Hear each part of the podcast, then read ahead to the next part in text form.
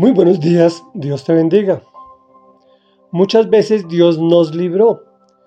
Es la quinta y última entrega en que dividimos el Salmo 106, el que a partir del versículo 43 dice así. Muchas veces Dios los libró, pero ellos se obstinaron en su rebeldía y se hundieron en su iniquidad.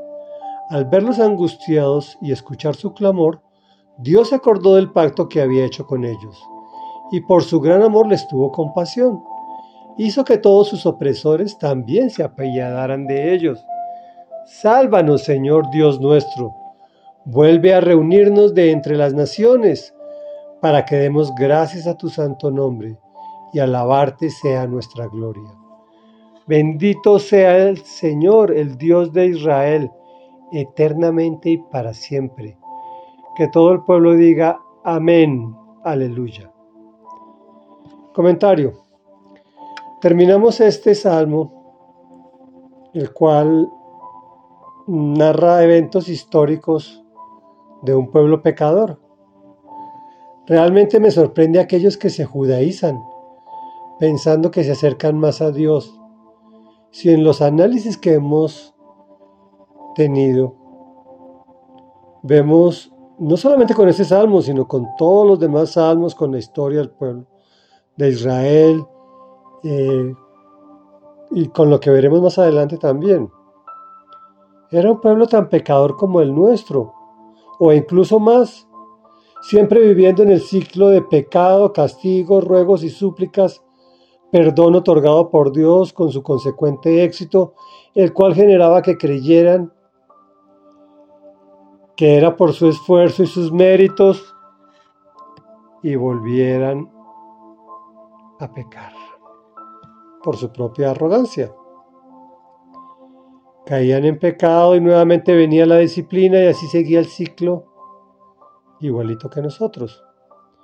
Pero podemos romper ese tremendo círculo vicioso, recibiendo a Jesús, al Hijo de Dios, quién es Dios, recibiéndolo en nuestros corazones, reconociendo nuestros pecados y declarándolo como el Señor de nuestras vidas, para vivir una vida que honre el sacrificio que hizo por nosotros. Muchas veces Dios nos libró, pero nosotros continuamos en iniquidad. Ya sabemos que esto significa pecado.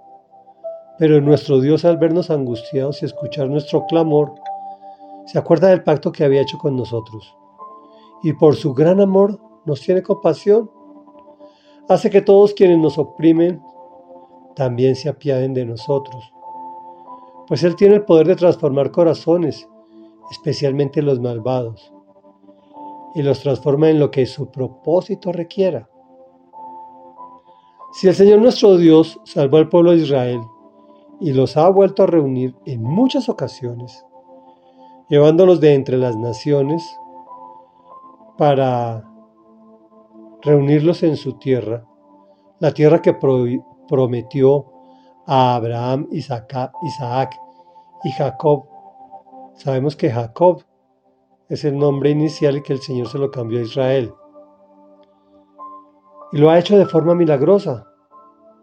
¿Por qué dudas de si podrá hacer por ti lo que anhelas? Sencillamente dale gracias a su santo nombre y alábale, incluso antes de que cumpla tu petición. Reflexión. Que todo el mundo diga, bendito sea el Señor, el Dios nuestro, eternamente y para siempre. Que todo el pueblo diga, amén y aleluya. Oremos. Amado Dios, muchas veces nos has librado y sin embargo nosotros continuamos en nuestros delitos y pecados, en nuestra rebeldía, en nuestra iniquidad. Pero Señor, tú escuchas nuestro clamor y se acuerdas del pacto que habías hecho con nosotros. ¿Te acuerdas de ese gran amor que nos tienes y la compasión que profesas por nosotros? Haces que nuestros opresores también se apiaden de nosotros, porque tú nos salvas, Señor Dios nuestro. Gracias, Señor, porque nos sacas o nos sacaste a través del sacrificio de tu Hijo Jesucristo de la condenación y de la muerte eterna, y nos llevaste a la vida eterna a tu lado, Señor, a una vida maravillosa a tu lado en tu presencia. Y eso se lo debemos a tu Hijo, a nuestro Señor Jesucristo, quien es Dios y Señor, por los siglos de los siglos, por toda la eternidad. Amén y amén.